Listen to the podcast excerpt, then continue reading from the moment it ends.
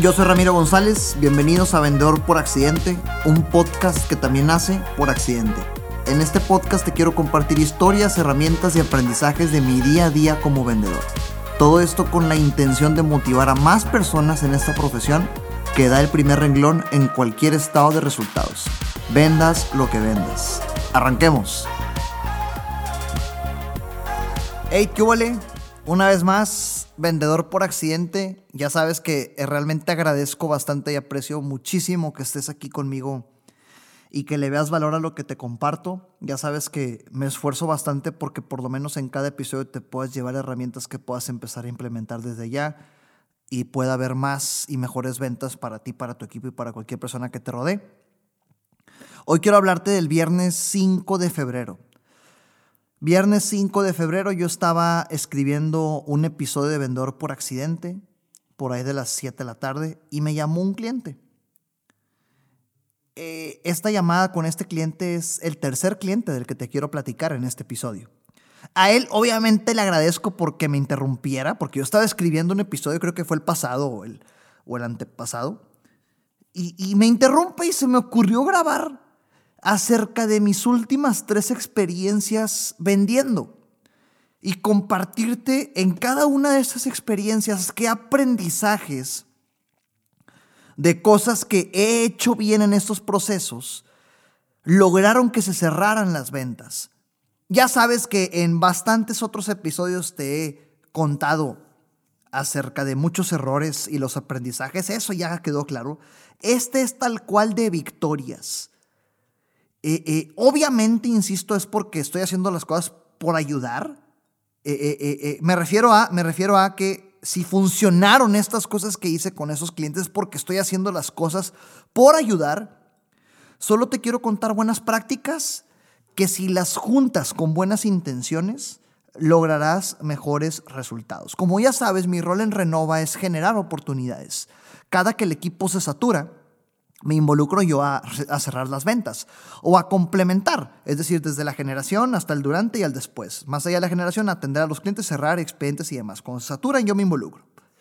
Como es el caso de estos tres escenarios, estos tres clientes de los cuales te quiero contar. Caso número uno, y los tres te los voy a aventar sin apellidos, porque afortunadamente este, pensé en tema de privacidad.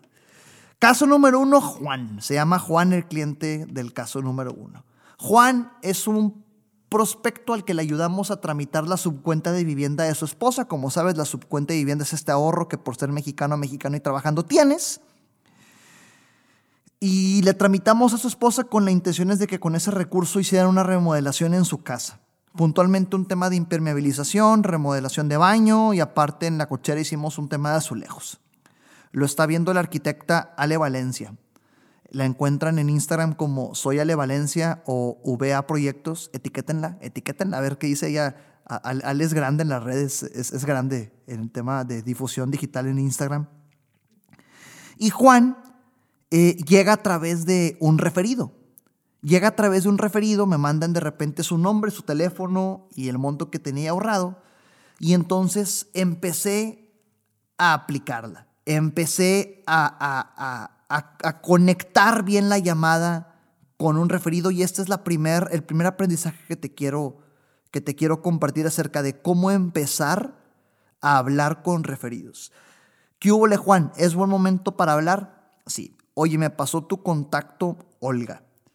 La verdad es que no sé si Olga, no sé qué te haya platicado Olga, y me ayudaría mucho que me ayudes a mí a conectar lo que sea que te haya contado Olga con lo que hacemos nosotros para partir de ahí empezarte a explicar. Cuéntame, ¿qué tanto te dijeron? Y con eso lo hice hablar primero. Y lo más importante es que la explicación que él me dio me la dio de acuerdo a su lenguaje, de acuerdo a su estilo, de acuerdo a sus tecnicismos, de acuerdo a sus explicaciones. Y cualquier pregunta que yo hiciera después de eso es de acuerdo a su lenguaje. Otra vez, insisto, con buenas intenciones más buenas prácticas, ¿verdad?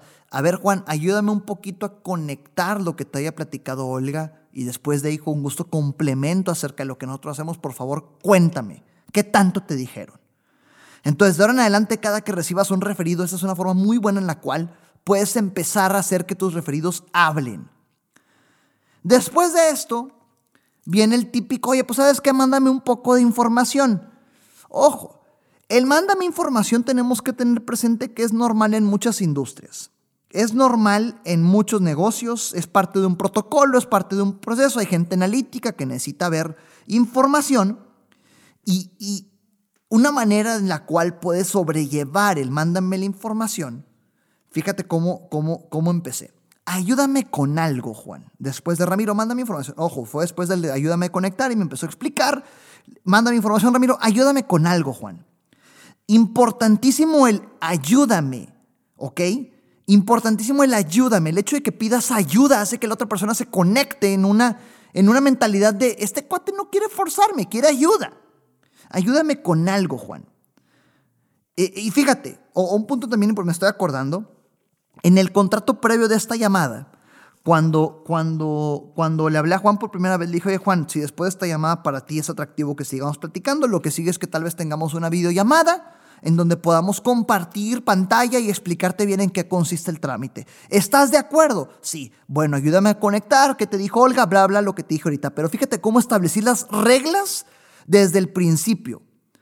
Establecí las reglas desde el principio de lo que podía pasar en un futuro si aceptaba que continuáramos. Y en esas reglas no estaba el mándame la información. Pero aún así me lo pidió. Entonces, ¿sabes qué, Juan? Ayúdame con algo. ¿Por qué no tenemos una videollamada? No nos va a tomar más de 20 minutos.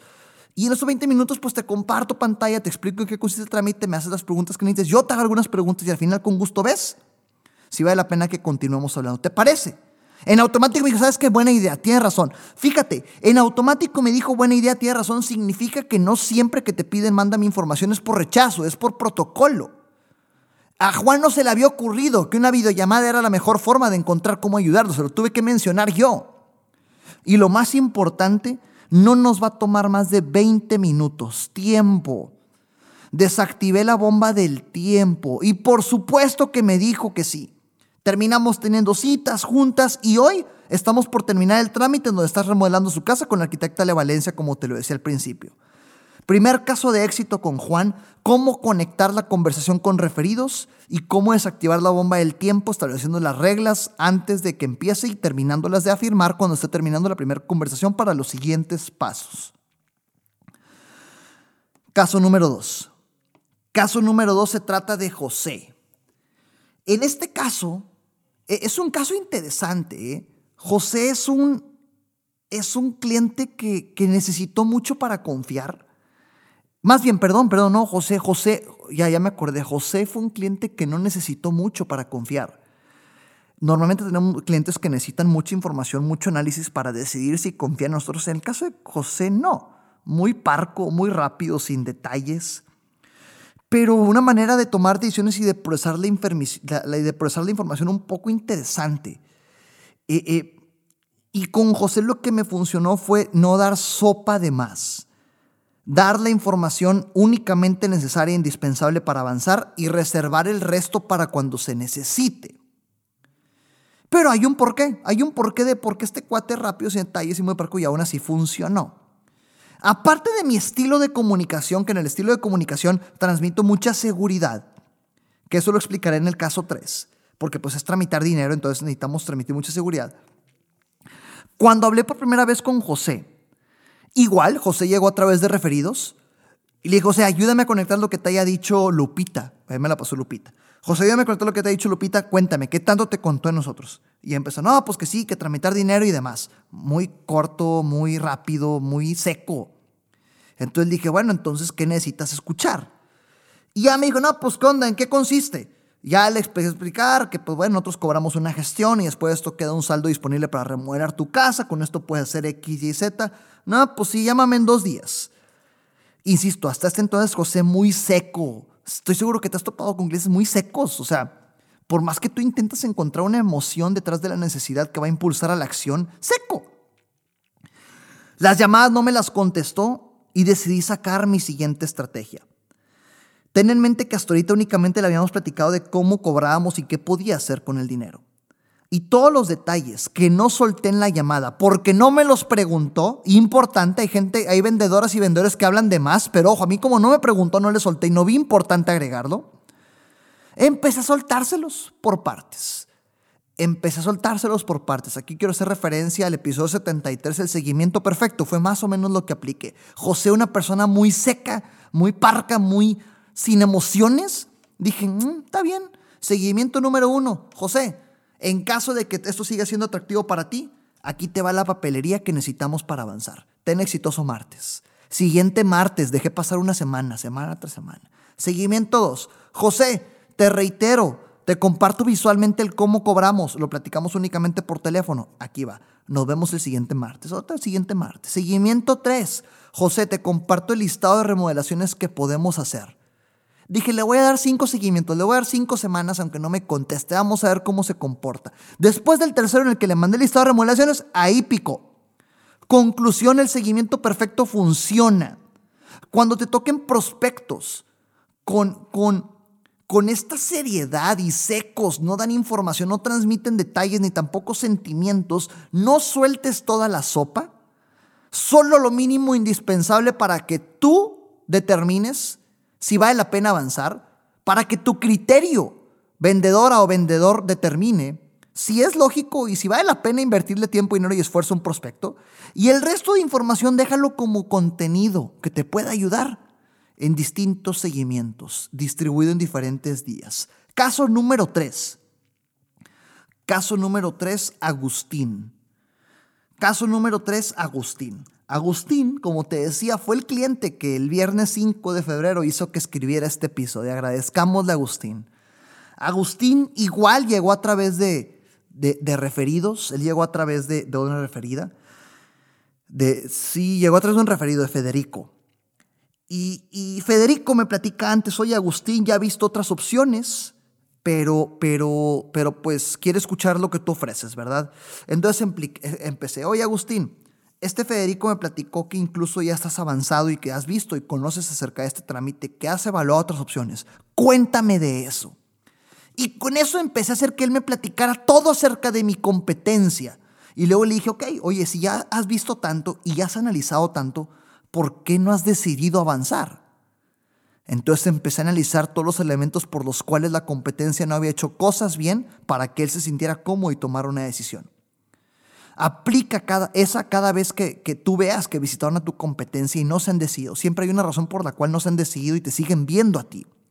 Y empezó a soltarse, no, que no me habían llamado, todo por mensaje, les tuve que reenviar varias veces y, y, y pues eh, eh, les escribí, no me contestaron. Fíjate cómo es natural que los vendedores descuiden la atención. Si te hablan, contesta rápido. Por esas razones pudieras llegar a perder clientes.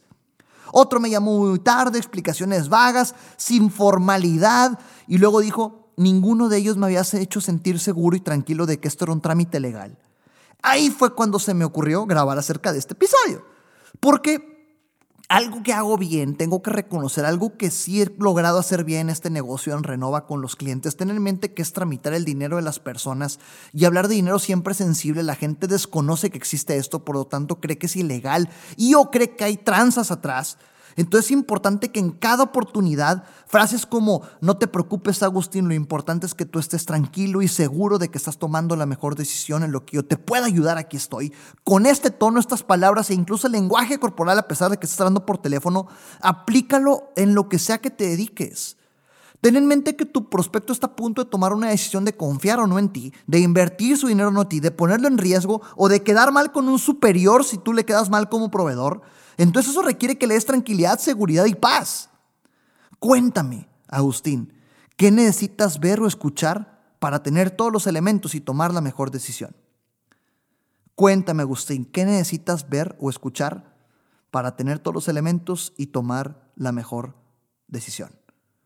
Y empezó a explicarme, no, pues mira, la verdad es que quiero esto, esto y el otro y demás y bla, bla. Se trata de explicar los detalles que preocupan a la gente sin dar sopa de más. Y otra vez, suavizar más parafrasear más preguntar, siempre lo entiendo, Agustín, es muy normal, no te preocupes. A ver, cuéntame, ¿a qué te refieres con eso? ¿A qué te refieres con que no te habían dado seguridad? Cuéntame qué fue lo que escuchaste que te hizo sentir inseguro. Así que conclusión. Caso número uno con Juan.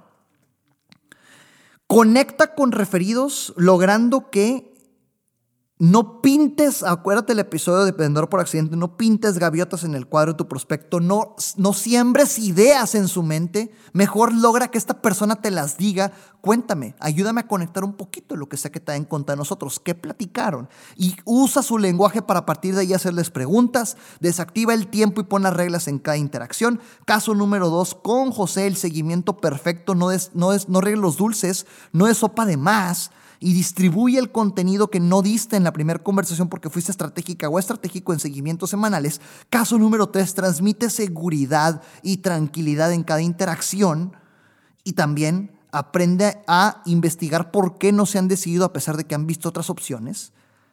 Y todo esto logrará que, que, mezcles el antes, durante y después en cada venta para que cierres más negocios. Introduce bien a tus referidos, pon las reglas, en cada interacción y desactiva el tiempo. Sin dar sopa de más, distribuye el contenido y el seguimiento en cada mensaje y llamada y transmite seguridad. Nos vemos hasta la próxima. Gracias por estar más de 70 episodios en Vendedor por Accidente. Qué honor y qué gustazo. Espero realmente seguir aportando cada día a tus habilidades comerciales. Escríbeme en Instagram, escríbeme en redes sociales. Si quieres que platiquemos de un episodio más, escríbeme, escríbeme y te aseguro que te contesto y hacemos un episodio en tu honor, en lo que sea que tú quieras que platiquemos. Hasta la próxima. Recuerda que nada de lo que escuchaste aquí sirve de algo si no lo ejecutas. Gracias por escucharme, comparte para llegar y motivar a más personas. Sígueme en redes sociales como arroba en Facebook, Instagram, YouTube y LinkedIn.